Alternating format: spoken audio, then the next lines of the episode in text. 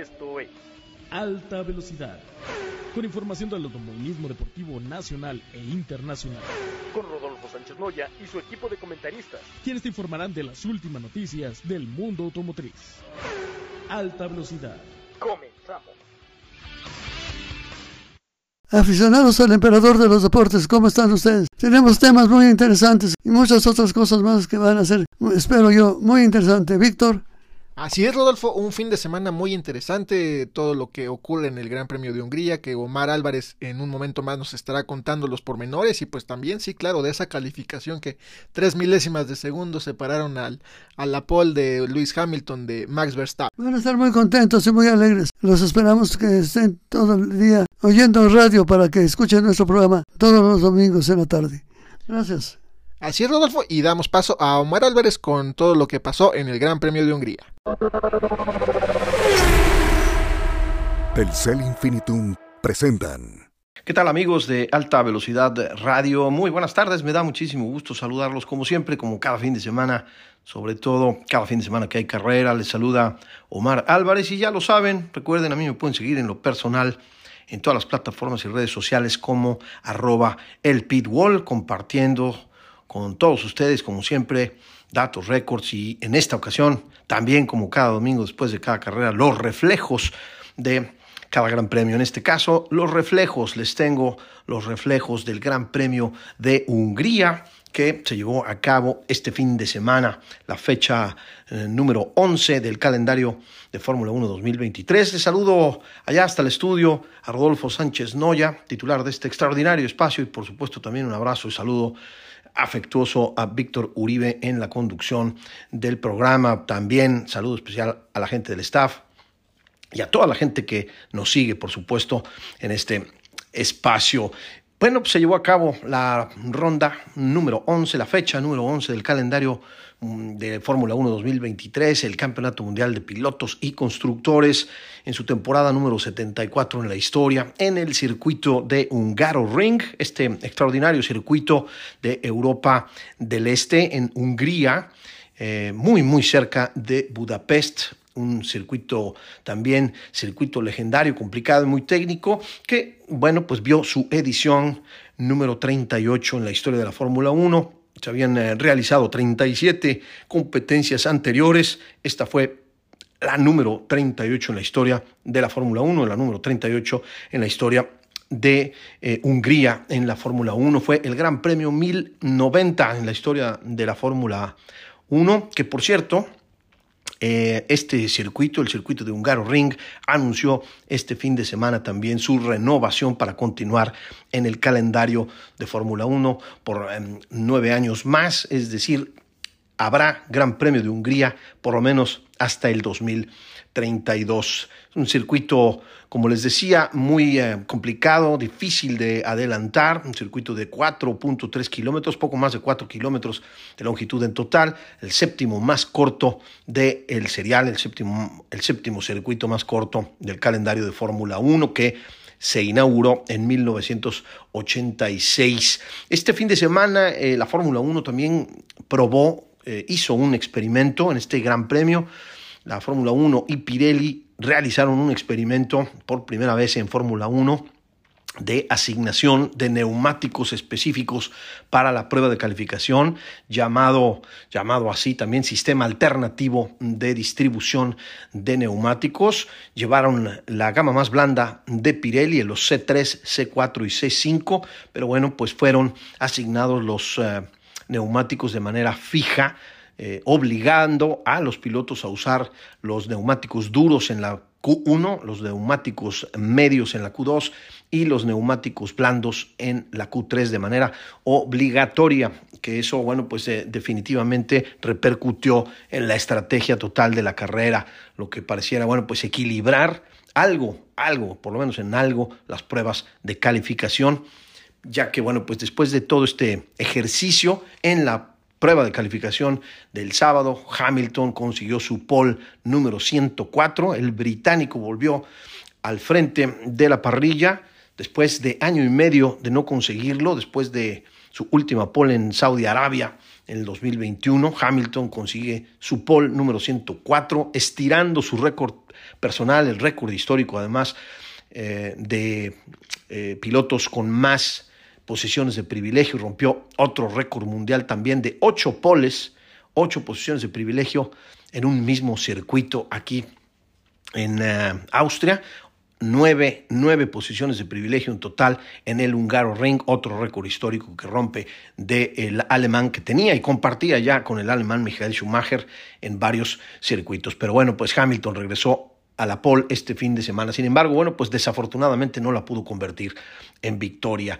Eh, también con esta pole frenó la racha de Red Bull y de Verstappen, eh, que partía, bueno, pues al frente desde Miami.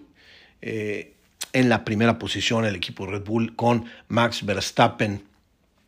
Y bueno, pues eh, eh, Wang Yu Shou fue, me parece, algo de lo más destacado. El piloto chino se logró meter después de todo este ejercicio y de toda esta prueba que les menciono con el intercambio de los neumáticos o la, más bien la asignación de, neumáticos fijos en la Q1, Q2 y Q3. El piloto chino se logró meter en la posición número 5 en la parrilla de salida, su mejor posición en su historia en la Fórmula 1. Tampoco pudo eh, capitalizar esa ventaja y bueno, pues terminó muy atrás en la parrilla. Ya el domingo, un eh, gran premio pactado a 70 vueltas, Hamilton arrancó mal y perdió la primera posición con Max Verstappen.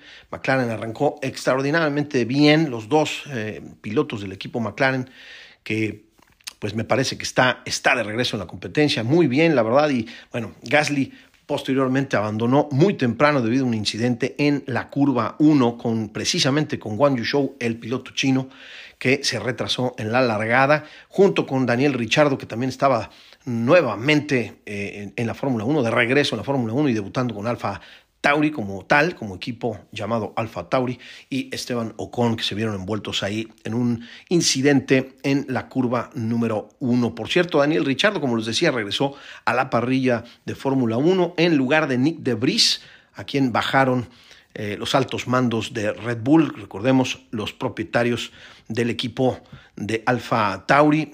Richardo regresó a la Fórmula 1 y eh, en lugar de Nick de Vries, el otro holandés el segundo holandés de la parrilla, que bueno, pues fue removido de su cargo, removido de su asiento en la Fórmula 1. Checo arrancó en la posición número 9, si bien logró pasar finalmente a la Q3 en eh, la prueba de calificación, no logró una muy buena posición, un muy buen tiempo, eh, quedando en la posición número 9, aunque bueno, pues no, y no es la posición ideal eh, pero finalmente rompió esa mala racha que venía teniendo el piloto mexicano de quedarse fuera de la Q3 por varios eh, compromisos de Fórmula 1. Los primeras, las primeras detenciones del Gran Premio de Hungría se presentaron a la altura de la vuelta 10, un Gran Premio muy largo, a 70 vueltas, pactado a 70 giros. Y bueno, las primeras detenciones, como les menciono, llegaron alrededor de la vuelta número 10, número 11, una carrera con múltiples estrategias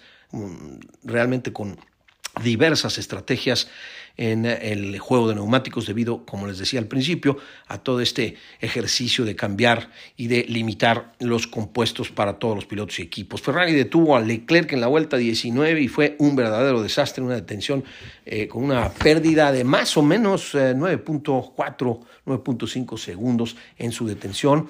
La verdad, Ferrari no repunta, no logra encontrar el ritmo y como siempre, bueno, pues un desastre el equipo de Maranello. La vuelta rápida fue intercambiada en varias eh, ocasiones por varios pilotos y a lo largo de toda la, competencia, como les decía, una competencia bastante larga. Checo se detuvo en la vuelta 25 en una detención de 2.8 segundos, relativamente normal.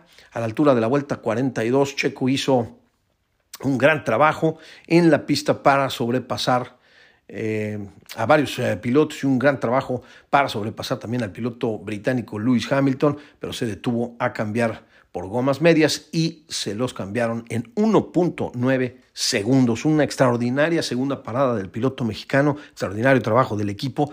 Le cambiaron los cuatro neumáticos en 1.9 segundos siendo el pit stop, la detención en pits más rápida de la competencia. Ferrari luchando contra eh, corriente y luchando también contra sí mismos, como mencionaba realmente Maranello, el equipo escarlata, el equipo más laureado en la historia de la Fórmula 1, bueno, no encuentra por ningún lado el ritmo y no encuentra la solución a diversos problemas que tienen ahí. Hoy falló el equipo de mecánicos de Leclerc y bueno, pues en una parada mm, tremendamente larga a la altura de la vuelta 46, Leclerc le hace un undercut a Sainz, no podía pasarlo en la pista y le hacen un undercut entre sí mismos, eh, arrebatan esa posición a Carlos Sainz, pero penaliza por haber entrado eh, a una velocidad superando el límite de velocidad de la calle de los pits y bueno, pues hizo acreedor a una sanción de 5 segundos eh, por dicha acción en los pits, por rebasar la velocidad límite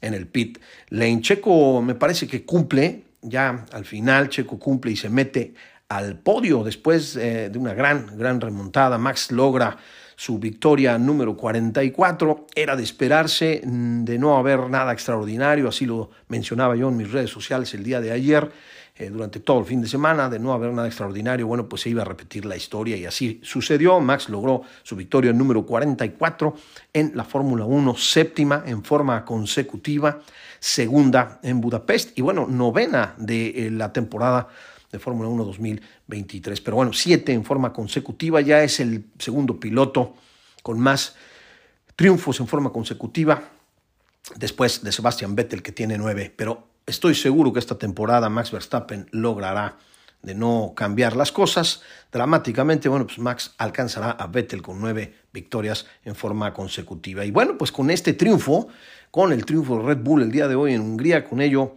Red Bull rompe el récord histórico de McLaren de 11 eh, victorias en forma consecutiva. Red Bull llega a 12 este fin de semana en Budapest, en Hungría, y establece el nuevo récord mundial que puede incluso, me parece, puede seguir extendiéndose debido pues al claro dominio que tiene el equipo de Austria en esta temporada. Yo le dedico este récord, yo le dedico este triunfo y este récord tanto de los siete victorias de Max Verstappen en forma consecutiva como los 12 triunfos del equipo de Red Bull a Ross Brown, el eh, alto directivo de la Fórmula 1 que mencionaba, incluso nos mencionó en una conferencia de prensa, eh, no hace mucho, en una sala de prensa, nos contestó, entre otras cosas, varias preguntas, nos mencionó que no habría, que con los cambios de normativa, el cambio de la regulación eh, la normativa del 2023 no habría dominio similar a los que tuvo el equipo de Mercedes en años anteriores. Y bueno, pues sin embargo aquí está, por lo menos está emparejado. Si no ha sido mayor, por lo pronto este año está siendo un dominio abrumador y muy, muy parecido a lo que hacía Mercedes en sus años dorados hace unas cuantas temporadas. Así que bueno, pues una dedicatoria especial para Ross Brown y la FIA y en general a toda la Fórmula 1. Bueno, Checo subió, regresando al tema y a los resultados y a los reflejos del Gran Premio de Hungría, Checo subió su podio en la posición número 3, a su podio número 32 en su historia personal, en su cuenta personal en la Fórmula 1, una gran remontada, como decía, saliendo desde la posición número 9 y subiéndose al podio. Ya lo sé, por supuesto, eh, habrá quien me diga que, bueno, pues tiene, cuenta con el mejor auto de la parrilla, efectivamente, el RB19 es el mejor auto de la parrilla sin embargo, bueno, pues ese RB19 número 11 no se conduce solo, hay que llevarlo a buen puerto, hay que llevarlo hasta el final y, Checo lo llevó hasta la tercera posición. Y además se convirtió el día de hoy en el piloto del día, así fue votado por la gente que entra a la página web de la Fórmula 1 y a través de todas las redes sociales de la máxima categoría. Así, así termina Checo Pérez su actuación en el Gran Premio de Hungría, siendo el piloto del día con su podio número 32 en su cuenta personal. Lando Norris terminó en la segunda posición también hay que decirle un extraordinario resultado para McLaren que me parece lo pone de regreso en el mapa, lo pone nuevamente en la competencia, en lo más alto de la Fórmula 1, cosa que nos da muchísimo gusto. Tengo un particular afecto para las escuderías británicas, pero en este caso afecto sobre el equipo de McLaren, que es uno de los tres equipos más eh, importantes de la categoría y está dando resultados, lo que está haciendo ahí en la parte técnica, en la aerodinámica y por supuesto, bueno, pues poniendo a punto el paquete de prestaciones del McLaren 2023 que puso a Lando Norris en la segunda posición. Y bueno, pues el británico subió a su podio número 8 en la historia de la Fórmula 1. McLaren está de regreso y hay que aplaudirle. George Russell avanzó más posiciones, fue el piloto que más posiciones avanzó, salió muy atrás debido a que se quedó fuera de la Q3 el sábado y bueno, pues partió desde las últimas posiciones, hizo una gran remontada también para avanzar 12 posiciones en total, fue el piloto que más posiciones avanzó. Max logró también su vuelta rápida número 27, el eh, neerlandés logró la vuelta rápida del Gran Premio de Hungría 2023 y llegó a 27 vueltas rápidas en su carrera deportiva en la Fórmula 1 y con esto está a una de empatar al piloto Jim Clark con 28 vueltas más rápidas en la historia de la Fórmula 1. Bueno, pues hasta aquí los eh, reflejos del Gran Premio de Hungría. Le voy a regresar el micrófono al estudio a alta velocidad radio allá, Rodolfo Sánchez Noya y Víctor Uribe. Les eh, eh, me despido, les mando un afectuoso saludo a todo mundo y bueno, pues nos escucharemos pronto. Dentro de ocho días tenemos el Gran Premio de Spa. Próxima cita, próxima parada, la parada de autobús eh, uno de los eh, circuitos más importantes de la categoría, probablemente el favorito de todos nosotros, el Gran Premio de Bélgica, dentro de ocho días en el circuito legendario circuito de Spa Francorchamps. Estaremos, por supuesto, reportando todo lo que suceda allá en Bélgica. Por pronto me despido. Nuevamente Omar Álvarez, arroba el pitwall en todas las redes sociales. Que pasen una extraordinaria tarde y disfruten de una excelente semana para todos. Telcel Infinitum presentaron.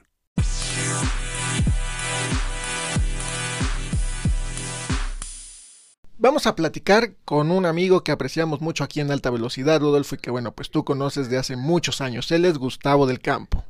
Ya llegaste, Gustavo, te estábamos esperando desde hace ocho días. Gusto de recibirte. Pues lo que pasa es que andaba yo divirtiéndome.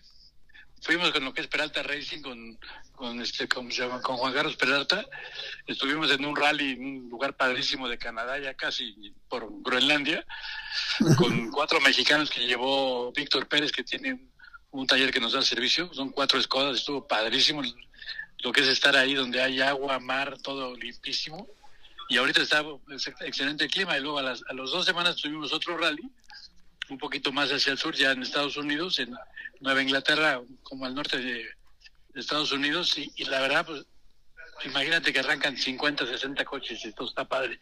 Pero como quiera pendiente de lo que pasó en Fórmula 1, de lo que va a pasar mañana, que va a estar a todo dar, y también de lo de Pato en, en Indianápolis, que finalmente ganas y controla ese serial y tiene tres muchachos en los cuatro primeros lugares del campeonato. Ahí sí está muy complicado si no eres ganas. Pero si quieres platicamos de lo de la Fórmula 1 porque la verdad que estuvo increíble, o sea, las, condiciones específicas de esta pista lo hacen totalmente para que casi todos puedan andar adelante, sobre todo en la calificación, ¿no? Creo, creo que Red Bull se confió, se confió demasiado, porque en, en ese tipo de circuitos es básico que tú vayas atrás para que tú seas el que va cerrando, ¿no? Porque finalmente en el tablero van viendo contra qué están peleando en tiempo, ¿no?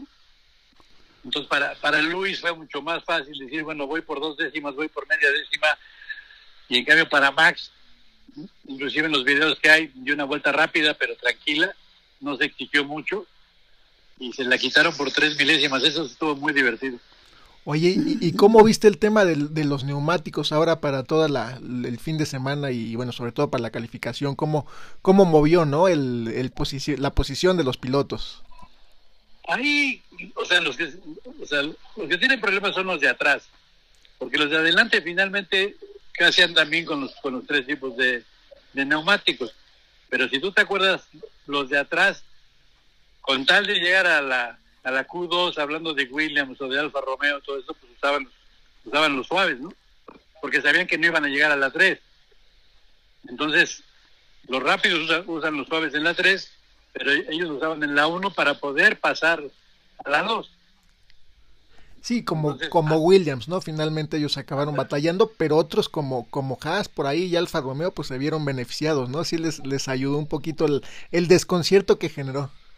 Fíjate que yo creo que Ferrari en el motor traen algo, porque anda muy bien Alfa Romeo, anda muy bien Haas, y Ferrari anda muy mal, pero, pero se ve que el coche está muy mal de la parte de atrás. Lo, que le han ido cambiando, ellos, ellos tenían un problema atrás, que gastaban muchos neumáticos porque el coche resbalaba, pero ahora está inmanejable. Pues como que le tienen que dar para el otro lado, porque si no, pues van a andar en noveno, décimo, onceavo, doceavo. Y van a andar más rápido los Alfa Romeo y van a andar más rápido los de. Lo que no me está gustando para nada, no sé qué opinen ustedes, es que ya se volvió como el, como, como el fútbol de primera división de México, que, que son tantos equipos, aquí son 20 pilotos, ya no son los 20, ya no son los mejores 20 pilotos del mundo, porque están reciclando pilotos. Entonces, aquellas camadas que, que invirtieron tiempo, dinero y esfuerzo en que me voy a los karts y a Fórmula 3, a Fórmula 4 y a Fórmula 2, y un día voy a llegar a la Fórmula 1, pues eso ya no va a pasar. O sea, Red Bull tiene, por ejemplo, ahorita siete pilotos en la Fórmula 2, siete. Y pone a Richardo, un cuate que, que ya hizo lo que tenía que hacer, y sí, es muy simpático y se ríe muy padre y maneja muy bien, pero ya tuvo su tiempo, ¿no? Sí, ya hay un par de generaciones ahí perdidas, ¿no? Sí, inclusive el mismo Checo, por azares de la vida, se subió a Red Bull, que fue algo increíble y qué bueno, pero ya tiene 12 años. Hulkenberg, Oye, Hulkenberg, Magnussen, todos ellos, o sea, adiós. oye, ¿cómo te imaginas tú la diferencia con que llegaron a la meta Hamilton y, y Y Verstappen. Verstappen? No, pues es inimaginable, tres milésimas. Ay, En, en- Twitter subieron los dos videos de los dos y ve- ahí sí ves que Verstappen no iba al máximo. Hamilton, Hamilton usa toda la pista, ¿no? Izquierda, derecha y Verstappen se pudo, o sea, si, si- si Verstappen va atrás, él hace la pole. O sea, tiene mucho mejor coche y es mucho mejor piloto en este momento. Se confió, como dices. Ahora, interesante es que ahí, ahí que la pista que está muy sucia y no se ha podido limpiar por lo de la lluvia y por todo eso, es que Verstappen va del lado sucio y, y Hamilton y, y Norris van por el lado limpio. Entonces, yo, yo esperaría que si no, si no chocan, es, es, es porque Hamilton y Norris se fueron adelante, Verstappen se va atrás, el compañero de, de Norris hasta lo va a molestar y va a haber que esperar unas 5 o 10 vueltas para que Verstappen se vaya adelante. Oye, vamos a hacer una comparación de cronómetros. ¿Cómo se cronometraba en 1950 cuando se inició el Campeonato Mundial de Fórmula 1? Dijo, ¿cómo que- Primer- que- primero, primero era de dedito y luego con los mismos cronómetros de dedito, si te acuerdas, Rodolfo, era una tabla, pero entonces te pusieron un como pulsador para que fuera más fácil que le pulsar y ese mecanismo activaba, inclusive apagaba un cronómetro y prendía otro para que tomaras todas las vueltas, que lo usaban después en los rallies y todo eso, pero era de, de- de dedito. Sí, Era al, de fin- dedito. al final entraba el factor ojo humano, ¿no? También. Pues ojo humano y la artritis de la mano y todo eso. Fíjate que fíjate que en Indianápolis, no sé si todavía lo haga, pero cuando estaba yo con Adrián, todavía es el 2004, teníamos que poner un miembro del equipo y por la parte romántica, para las 500 millas había 33 personas, un- uno por cada coche, haciendo cronometraje a mano, como antes. Y los, y los filmaban y hacían un video y una película y todo eso.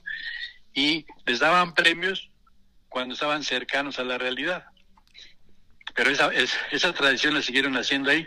A lo mejor la siguen haciendo, como que mm, no se conoce mucho eso. En Estados Unidos sí se conocía que, lo llevaban a cabo y era una cosa muy padre, porque era en un salón y estaban viendo ahí.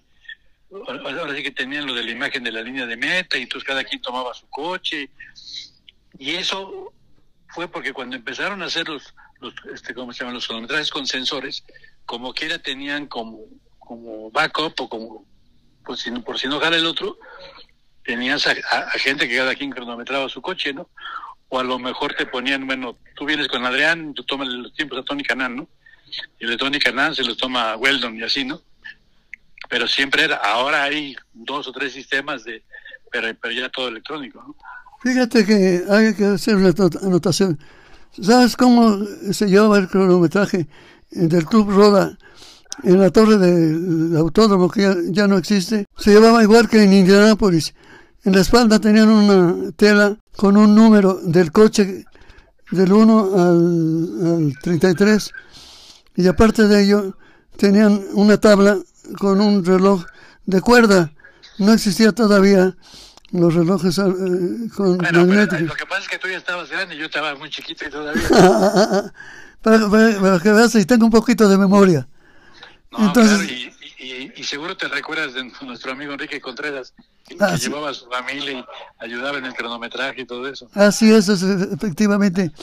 ¿Y ¿Cómo ha pasado el tiempo? Porque ahora tres milésimas de segundo, ¿cómo los puedes explicar? Te pregunto a ti, que tienes tanta No, nada, experiencia. ni- Porque, ni- o sea, ni siquiera un pestañeo. O sea, no, no hay no hay manera. O sea, es así de, uy, ya pasó.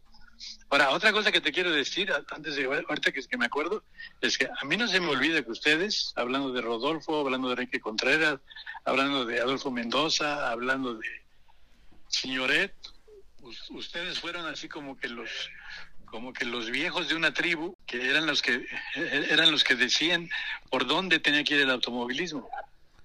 Sí, es verdad. Yo recuerdo cuando, cuando... empezó a haber dinero, hubo gente ambiciosa, Sí. te lo voy a decir, como Michelle Giordano, como Mauricio Maya, que entonces los hicieron ustedes a un lado cuando ustedes son los padres del automovilismo. Fíjate que se, se hizo trabajo muy intenso, muy bueno. Es lástima que pasó lo que conté, cuentas, pero tenemos la idea, por ejemplo, yo inventé el cuarto de milla en México, como no teníamos dinero para los relojes, corté dos trozos de tela blanco y negro y hacía la meta al finalizar el cuarto de milla. Pero te- tenías que inventarlo para poder hacer el trabajo que tú mencionas, lo cual te agradezco de mi parte. No, hay, hay cosas que no se olvidan. Bueno, jóvenes, gracias por tenerme, siempre es un placer. Muchas Y gracias, Gustavo. Te mandamos un. padrísimo comentar abrazo. sobre lo de mañana, ¿eh? Sí, sí, sí. Hacemos un comentario próximamente sobre cómo, cómo ves la, la mitad de campeonato de Checo Pérez. A ese pobre chico, si lo dejamos en paz, yo creo que va a ser un alivio para él, porque pobrecito, o sea, tiene, tiene cargado, es, es exactamente cuando Hugo Sánchez estaba en el Real Madrid, oye, es que en este partido no metió tres goles, ¿qué le pasa? Y recuerden, hagan de su automóvil un deporte, no un peligro. Hasta la próxima. Un abrazote, vaya, Un, un abrazo, Gustavo, que estés muy bien. cuídate.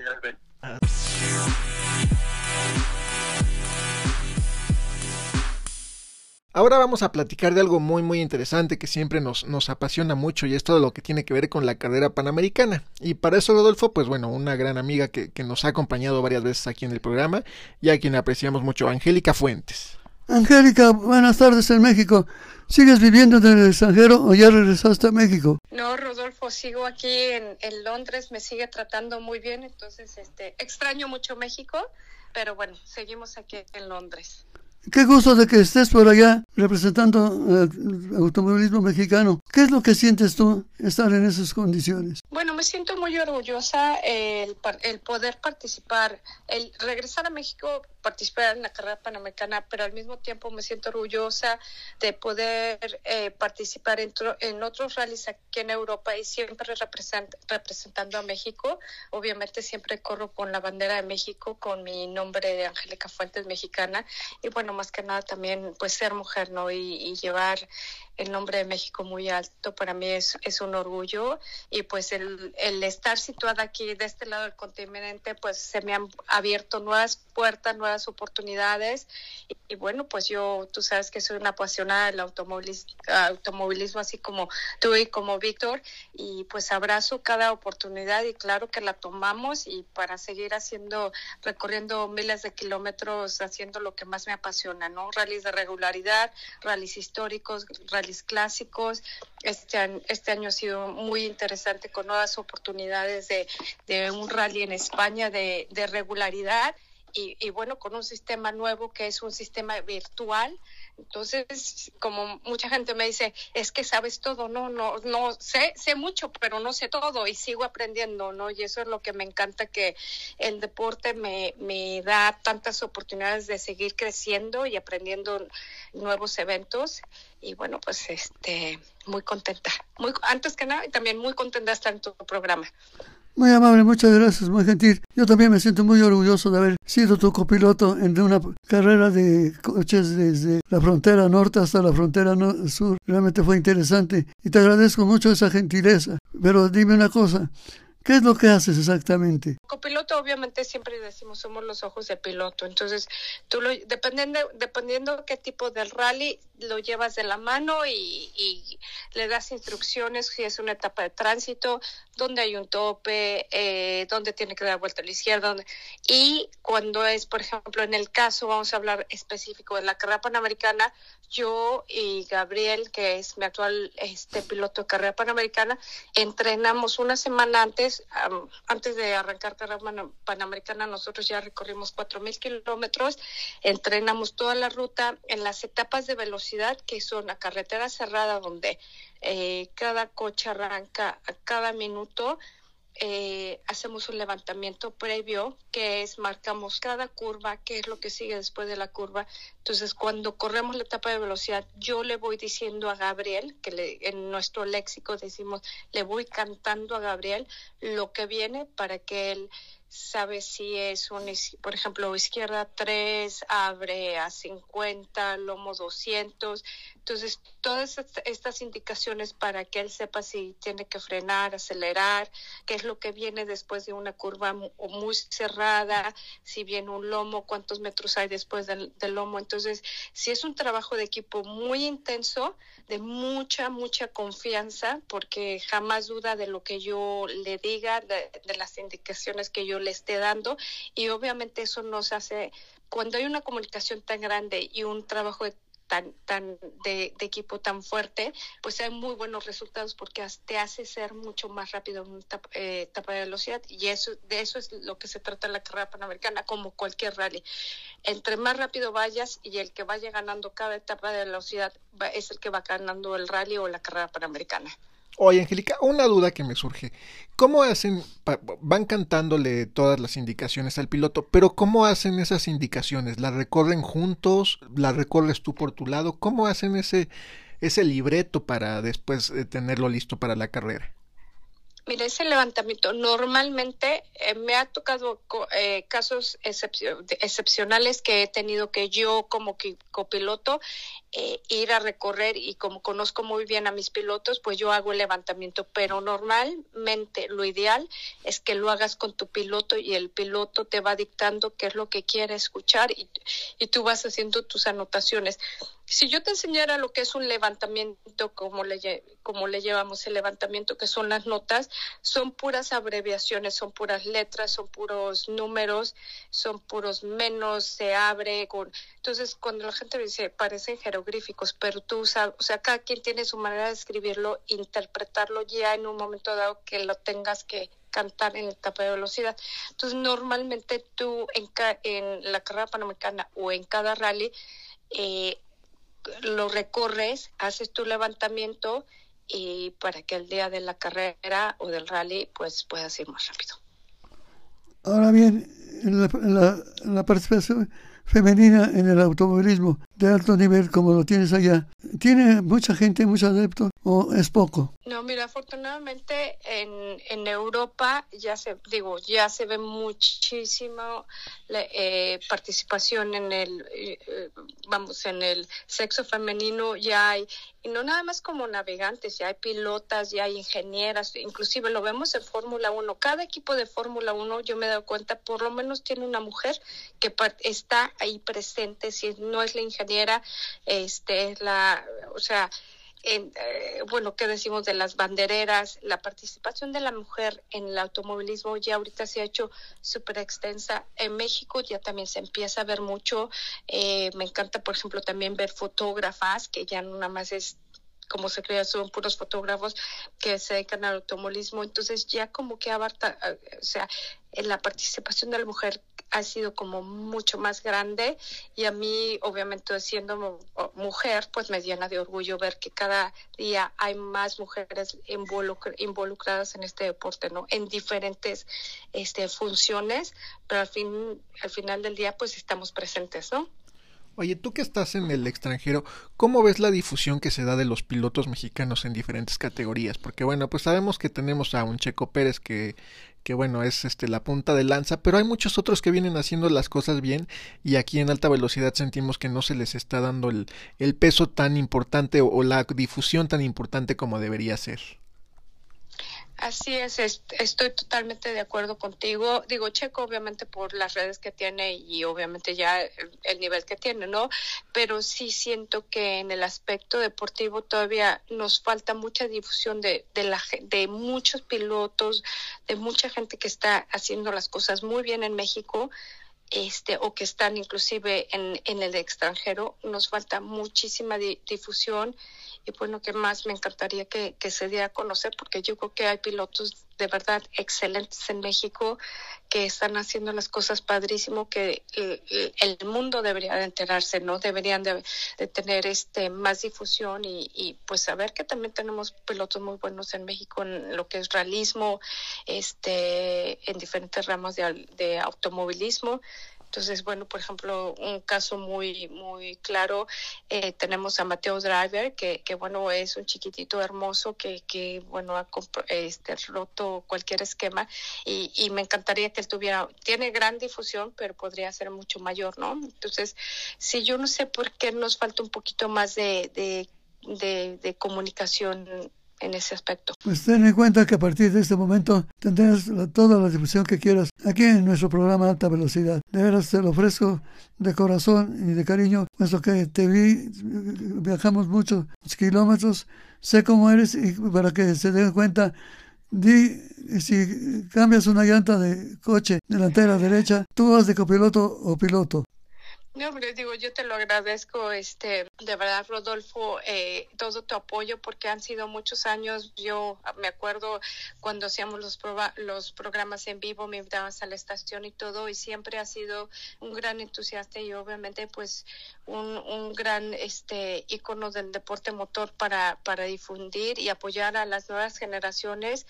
Y en mi caso personal, pues, yo te lo agradezco muchísimo, porque, pues, como ser mujer, también me has dado el espacio, me has dado el el, el apoyo y, pues esperemos seguir recorriendo miles, miles de, kilómetros juntos, aunque sea la distancia, pero siempre cerca y siempre, siempre pendiente de lo que estamos haciendo, ¿no? Y te lo agradezco corazón.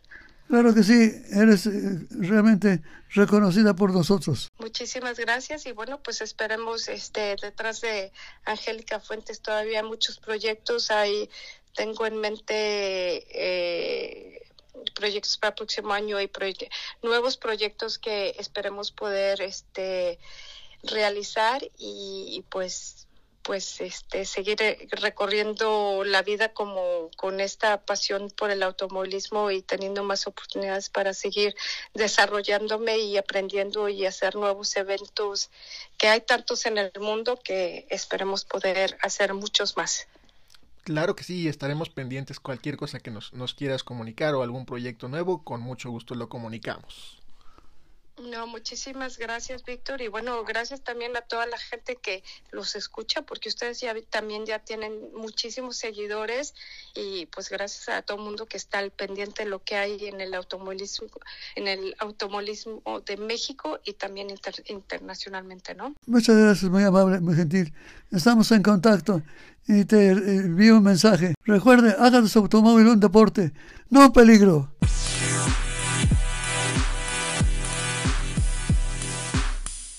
Estamos de regreso y ahora vamos a platicar con un piloto que, bueno, pues su nombre seguramente les va a llamar la atención porque tiene una amplia trayectoria corriendo en diferentes seriales, este, y bueno, pues ahora está corriendo en NASCAR. Rodolfo, él es Germán Quiroga.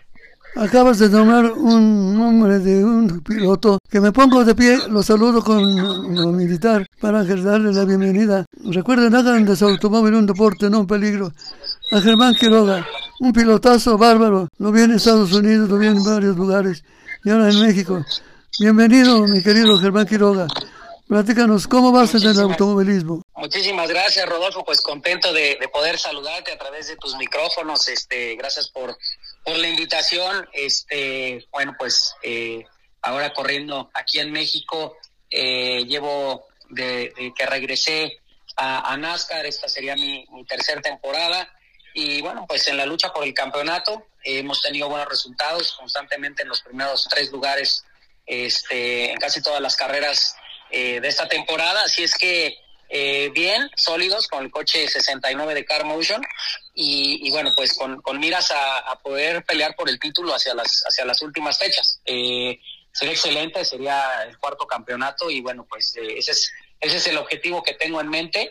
Hemos eh, hemos venido avanzando muchísimo con con todo el, desarrollo del coche. Este es un equipo digamos pequeño, no, no, es, no es de los equipos grandes y fuertes de, la categoría.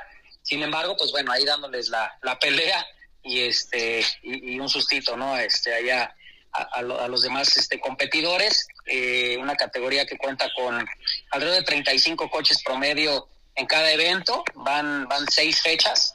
Eh, la siguiente carrera es el, día sábado, el próximo sábado, en, en Monterrey. Este, una de las fechas, yo creo que más complicadas por, por la temperatura que, que, que, que hay actualmente en la zona. Eh, entonces, pues bueno, vamos a, a ver cómo, cómo sorteamos eso. Este, yo físicamente preparado muy bien y, bueno, pues eh, obviamente con, con, ganas de, de tener eh, el primer triunfo de la temporada, ya sea en, Monterrey o en San Luis, que es la fecha que sigue.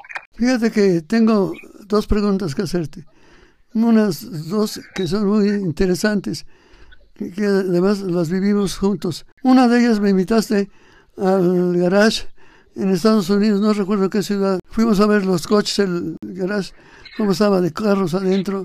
Y estaba el tuyo, que corrías en la NASCAR de Estados Unidos. Y otra, el voladero que hiciste en Puebla, con una volcadura que cayó en el aire. Tremendo, y sin embargo, tú no te dio miedo, seguiste adelante después. Así es, Rodolfo. Bueno, pues obviamente muy contento de que, de que hayas podido estar eh, conmigo en, Estados Unidos, que pudimos este, visitar las instalaciones eh, del equipo en el cual estaba compitiendo el NASCAR allá en Estados Unidos y bueno, impresionante eh, la tecnología, eh, el nivel que, existe y bueno, los presupuestos que son totalmente distintos a los que se manejan aquí en México. Así es que padre que pudimos haber vivido juntos, digo, muchísimas cosas, ¿no? Una historia muy larga, la cual eh, siempre agradeciendo tu, tu, apoyo este, en los micrófonos y fuera de ellos, este, pero, pero contento de que hayas podido estar ahí, ahí conmigo, Rodolfo, visitando los talleres en Estados Unidos.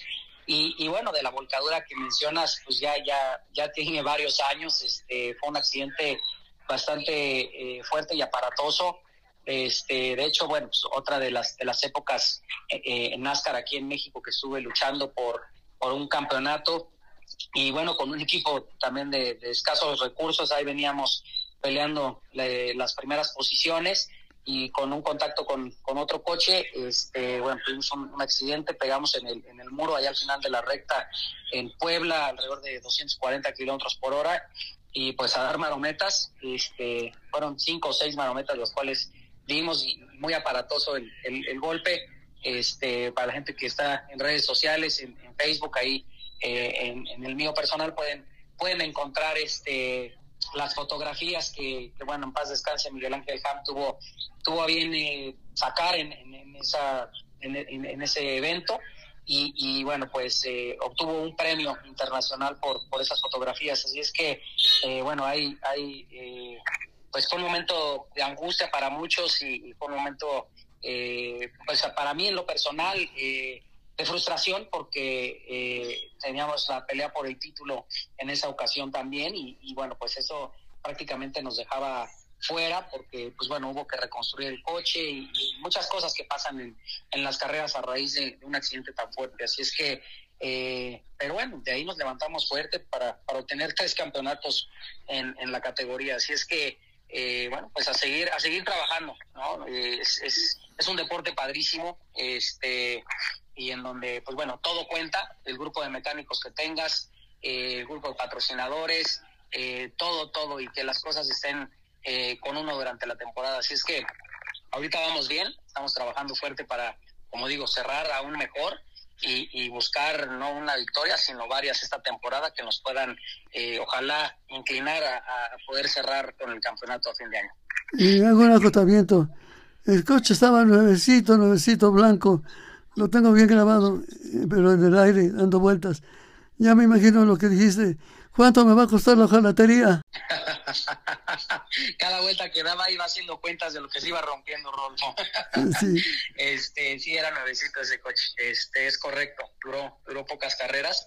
Este, mucho trabajo que, que tenía encima, pero pues bueno, así, así pasa y, bueno, pues a seguir a seguir luchando por, por tener buenos resultados y, seguir adelante en el automovilismo.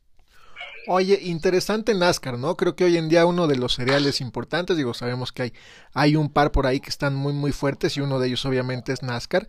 ¿Cómo sientes la categoría? ¿Cómo ves la seguridad también hoy en día en, los autos? Y como mencionas, ¿cómo ves el tema de los presupuestos y, todo esto? Digo, sabemos que por ahí CarMotion pues ha estado invirtiendo también, lo hemos visto que, que ha ido creciendo importante, ¿no?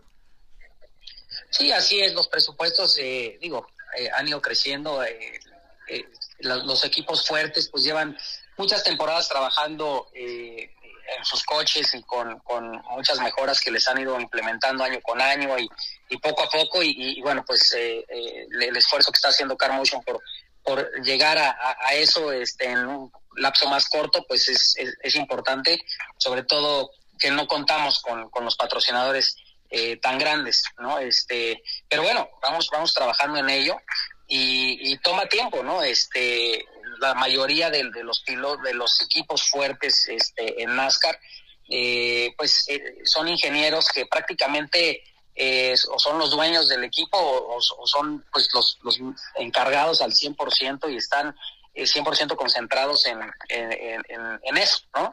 En el equipo de, de CarMotion, eh, el ingeniero, digamos, eh, principal del, para los settings, para todo, soy yo.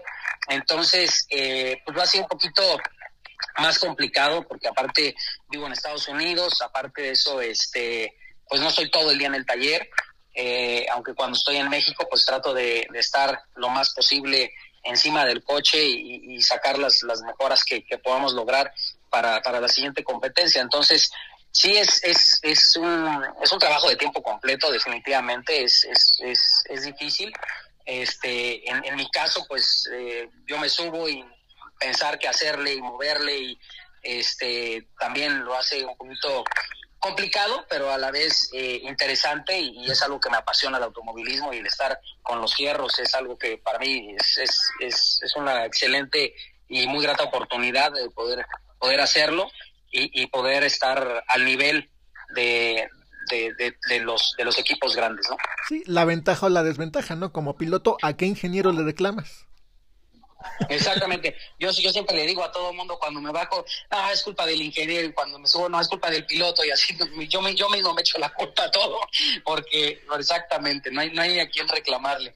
Este, eh, pero bueno, es a veces gratificante ver un buen resultado y luego también a su vez muy frustrante no poder encontrar este una buena puesta a punto que me, que me deje un coche competitivo, este, porque a veces pues sí, no me queda bien y, no hay más, digo, no lo puedo reclamar a nadie como dices y, tengo que hacer un esfuerzo extra para, pues para estar ahí adelante, ¿no? Este, entonces, eh, pero bueno, ha sido interesante y este, he aprendido muchas cosas también, lo cual es, es gratificante y, bueno, pues a, a, seguir adelante, ¿no? A seguir aprendiendo y bueno, lo que fue la primera parte de la temporada, vamos a regresar a varias de esas pistas. Entonces ya la información que he ido recapitulando eh, eh, en esta temporada es muy valiosa para, para lo que viene en, la segunda parte de la temporada. Oye, has manejado con pilotos de carreras de automóviles, eh, alternando con mujeres. ¿Existe en la NASCAR un espacio para ellas? Sí, claro. Este, de hecho, bueno, pues ya ha habido en Estados Unidos varias temporadas en las cuales hay, hay presencia eh, de mujeres en, en, las carreras, este, en diferentes ligas. Hay unas que les ha ido muy bien, hay otras, eh, digo, muy renombrada y que, que ahorita ya está retirada, pero Danica Patrick estuvo eh, en muchos años. Este, en el caso de aquí de México, eh, tenemos una, mujer representante que está compitiendo toda la temporada. De hecho, estuvo eh, en CarMotion, el equipo de CarMotion hace dos o tres temporadas, este, entonces sí hay lugar para, para las mujeres y, sí, sí, obviamente eh, hay momentos que son igual de competitivas y aguerridas que, que, los pilotos, ¿no? Entonces, eh, por supuesto, y, bueno, pues contento de que, que en, mi caso, que, que actualmente estoy compitiendo en la categoría, exista también eh, el talento de las mujeres dentro de ella. Pues muchísimas gracias, Germán. Te deseamos que sigas toda la, temporada ahí peleando los tres primeros puestos y pues, ¿por qué no el primero? Y que, sea un, un éxito este año para ti en NASCAR. Muchísimas gracias por el espacio. Este, contento de estar con ustedes como siempre. Un fuerte abrazo, Rodolfo, a toda la familia. Gracias por, por eh, tenerme en el programa. Y bueno, pues ojalá nos veamos pronto y si no, pues en la pista nos, nos estaremos encontrando. Claro, y buscaremos, daremos los teléfonos para ponernos de acuerdo contigo y llamarte para una entrevista. ¿Te parece bien? Me parece excelente, con mucho gusto. Hasta la próxima, amigos.